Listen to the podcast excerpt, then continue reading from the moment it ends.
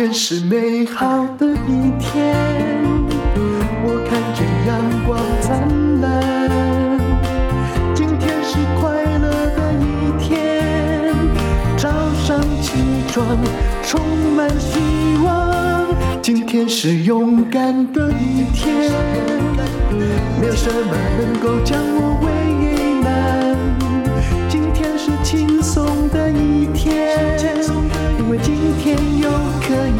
今天又可以好好吃个饭。欢迎收听人生实用商学院这一集，我们来讲无用的美学思考。怎么样影响商业的决策？有时候我觉得要有美术的品味，还真是不是很容易。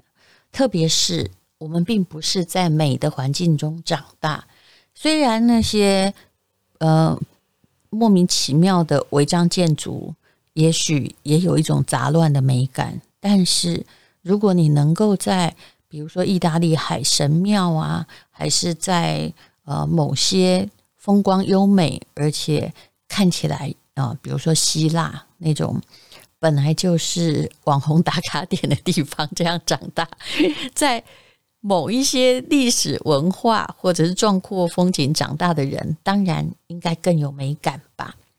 但是我们也还是要练习啊，至少呢，不要把自己穿得花里胡哨，那不要做美编做。简报都像是小学生在设计布告栏。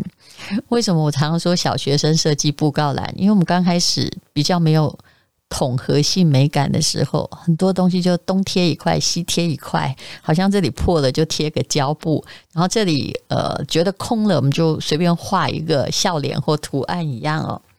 那今天我们来看一下，就是这位是我的中欧的学弟吧。哦，他是京东集团的副总裁哦，也是一个负责人。他本身是学美术设计出身的，来听听他的讲法。当然，这篇文章我很久以前就读到了，可是因为以我的美学品味，我也要好好的理解，才能用我的语言把它说出来。他说呢，在众多的设计准则之中，被广泛推崇的是一位首席设计师哦，叫做迪特。拉姆斯所定义的好设计的十个原则啊，他应该叫做 Dieter 啊 Rams。他说 Rams 呢是过去五十年来最具影响力的工业设计师，连乔布斯都设计，乔布斯设计苹果也承认受过他的影响。你看看那个 Apple 的手机的厉害就是。哎，里面你要把它拆开来也干干净净，对不对？不会有杂乱的东西，外面也干干净净，连现在苹果的专卖店也干干净净。我必须觉得人类还是喜欢干干净净的。之前的智慧型手机在台湾也不止苹果一家，但你无论如何，不管你要不要买苹果手机，你很愿意走进它的。展览空间里面总是人山人海哦，虽然里面的东西就是他家的东西，但是你去看看，有一些智慧型手机，我就不说了哦，不说哪个品牌，哪一家有那个气场啊？没有，这不是钱的因素。很多的品牌都把自己搞成了杂货店。那么，莱姆斯的美学思考，到底？怎么样可以延展到商业的决策呢？他说呢，哎，这个这位工业设计大师的十大设计原则哦，其实是可以用来参考的。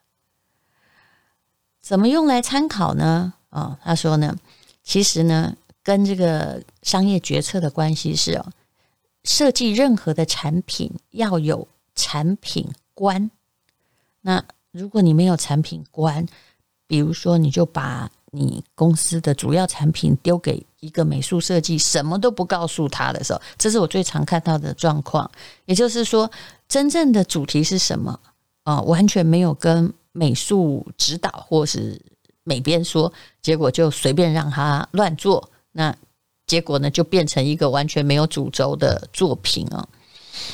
所以呢，产品观呢是要被用在工业的产品、商业的模式，还有公司的组织，它可以是一个社会形态，比如说以苹果而言，你看它就是有个产品观啊，它的东西永远那样的有条不紊。那你不可以突然设计一个很复杂的、长得不像苹果的东西出现在它的目录里头。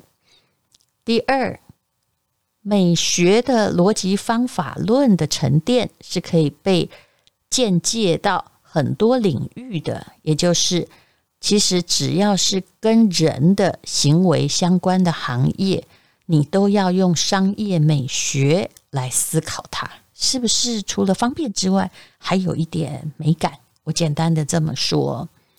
然后第三点叫做，其实人在做商业决策的时候，应该要有更高阶的思考，不要只想到钱啊。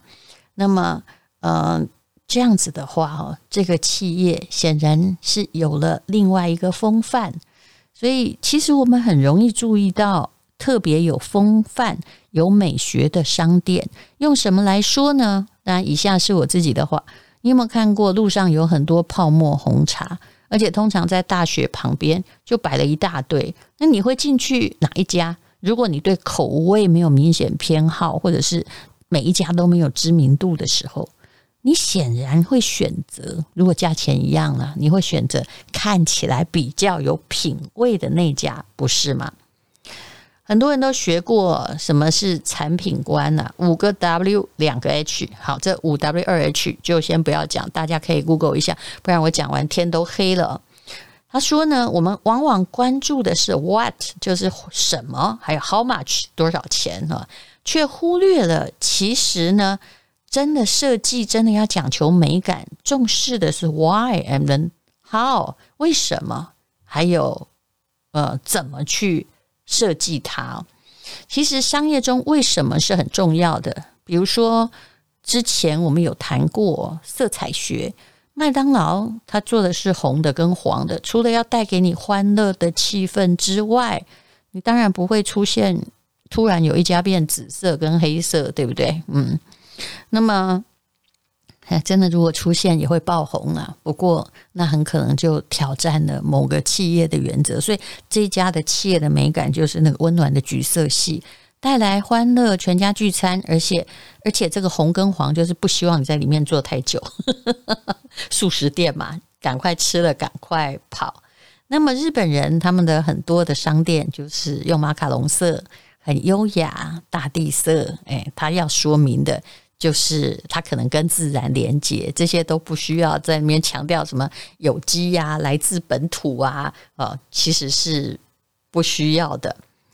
那这就是每一个在企业的创新精神上，就是要一直在问 why 跟 how，为什么我用这个？哦，还有我要怎么样做哈，才能够合乎我这个企业的美学。好，那我们来讲什么是好设计喽？嗯，好的设计呢是有创新精神的，这是这位副总裁林琛所说的。他说呢，我们常常会陷入一种错误的观念，认为做新的业务就有创新精神。可是，其实真正的创新精神是应该，就算你不创业也好，你不断的要问 Why，我做这个为什么？How 啊？啊，我如何去改变呢？那么新的技术呢，会带来改变，会在两个层面带来机会。这个如果太硬的话，大家听听就好了。也就是新技术呢，会让实现手段发生结构性的效率的提升。第二是新技术会改变生产力和生产关系。嗯，简单的说，现在很多人就是想要用电商嘛。然后要转型，但其实呢，你也必须做结构性的改变，不然呢，你一直要用传统电商的思维，并不是那么的容易。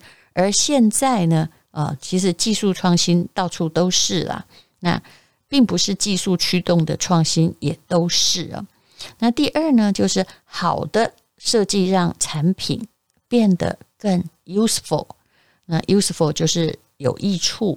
的意思啊，也就是怎么样？你要做一个商业模式，要确定你的使用者是谁，也就是你的消费者是谁。你应该要强调的是，这个做法是不是让使用者更有利哦？那哈耶克呢？这位经济大师曾经说过，商业行为是基于利他前提下的自利，也就是说，它不只是自利哦，你要想到利他才有人买嘛，这容易解释嘛。但是呢，他说这个道理很浅显，但执行的时候总会被抛弃。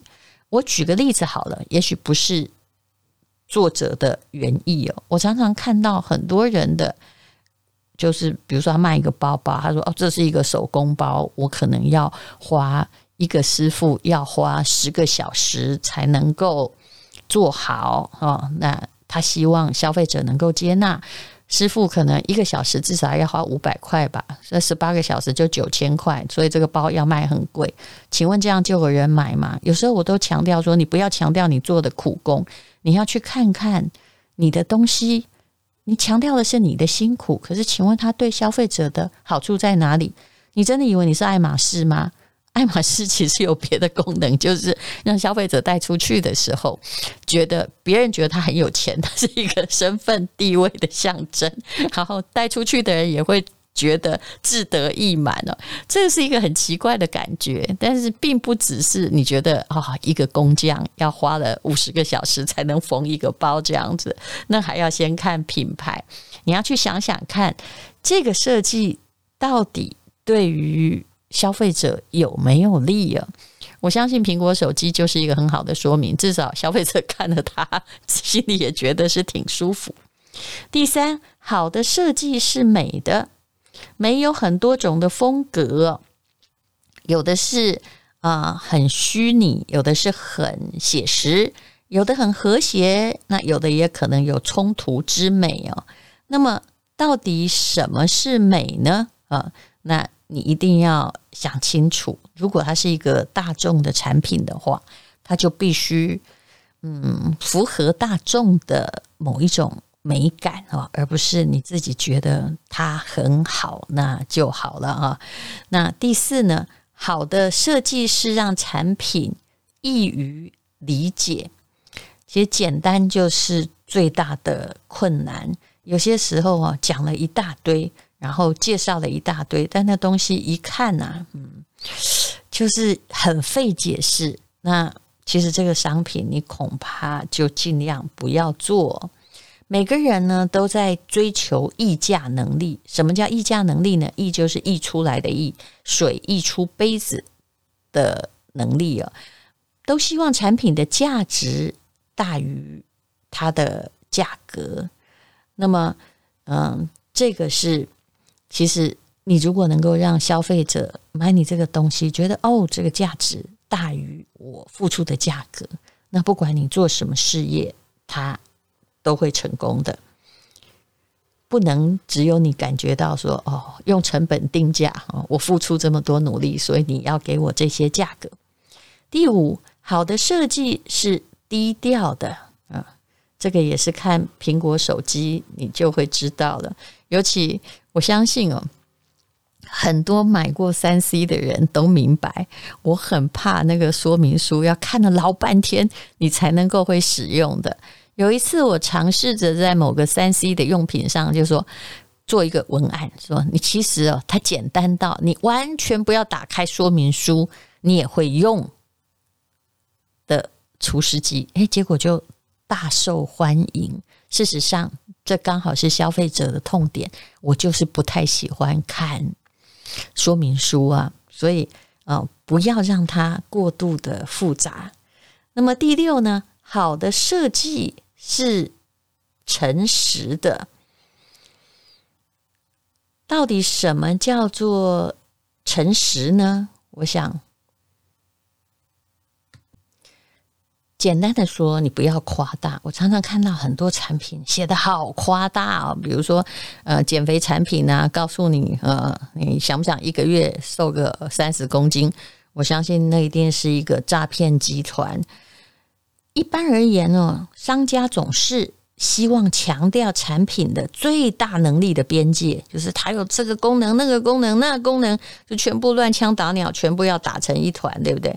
可是呢，客户很关注最小的风险边界，也就是，嗯，你不要让客户对你的产品有过度的期待，那他就不会有过度的失望。你在设计产品的时候，呃，大家也都知道啦，强调越多功能的越容易坏掉，不是吗？以三 C 产品而言，第七，好的设计是耐用的。哎呀，没有人想要每年换一样东西啊！我常常看到很多营养商品，就营养食品，明明可以只吃一颗，他希望吃两。告诉客户说吃两颗哦，必要时候吃四颗。为什么呢？因为他觉得你多吃一点，那他就很容易把它吃完再买。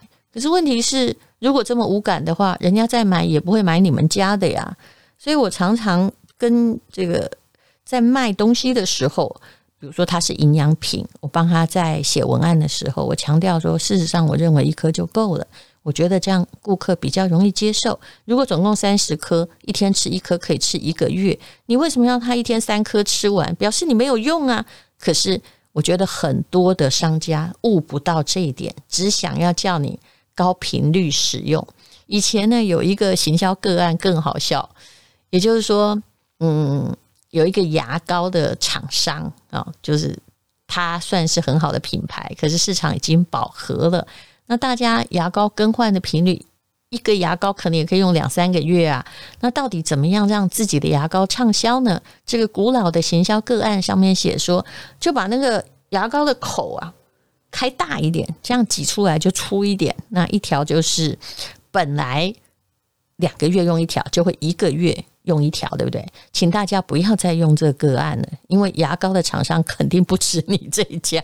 他不久就发现，哎，怎么以前两个月用完一条，现在一个月用一条，一定是你偷工减料。所以不要什么都是往自己这边来着想，甚至消费者可能会比较喜欢，只要一点点能够。告诉他，诶，以前你两个月换一条牙膏，现在呢，你可以用四个月，因为我们的一点点就很有感喽。消费者应该比较喜欢这样的东西吧？好，第八点呢，就是好的设计可以贯彻到最后的细节。那魔鬼都出在细节里，那相信这是我们都了解的。那第九，这个时代好的设计是环保的。如果它很不环保，呃，用过即丢。虽然也许消费者觉得很方便，可是现在我们在用这样的长东西会有道德障碍。你也不要告诉消费者说，嗯，两三个月你就应该换一双鞋啊。我觉得这是不能够讲的。有一阵子哦，我对于那种只要是告诉我里面是那种再生的底呀、那个胶啊，哦，就会随时自己腐化的。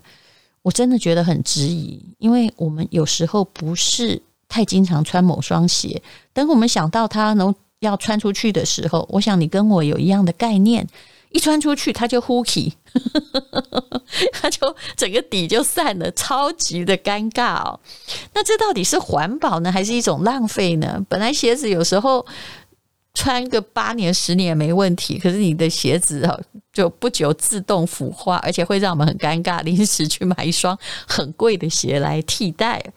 所以这到底叫不叫环保呢？我觉得大家可以再思考一下。后来只要告诉我它会自动腐化，我都不觉得那是在爱地球。而且万一我们忘了它，我们心里会很有压力，很尴尬。好，第十啦，也就是苹果手机的原则：好的设计是尽可能。少的设计，不要让消费者的视觉被迷惑太复杂。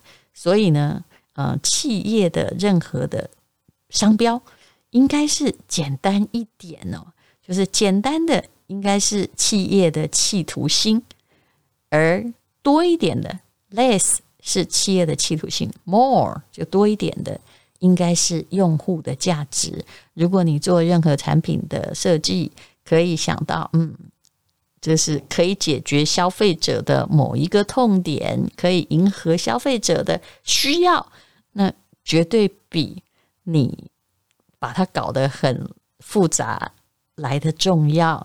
哎，你的企图心呢，也不要过度的推展，呃，让一个东西变成啊、什么都是啊、长得很像麒麟，可能一个有着象鼻子啊，啊、又有着这个猪耳朵啊，或又有着呃这花豹的身躯，其实总是如果用这样子什么都要来设计产品，很容易变成。四不像，而消费者可能也不愿意付太多的钱购买，请贴近消费者，这就是工业设计的简化原则。谢谢你收听今天的人生实用商学院。今天是勇敢的一天，没有什么能够让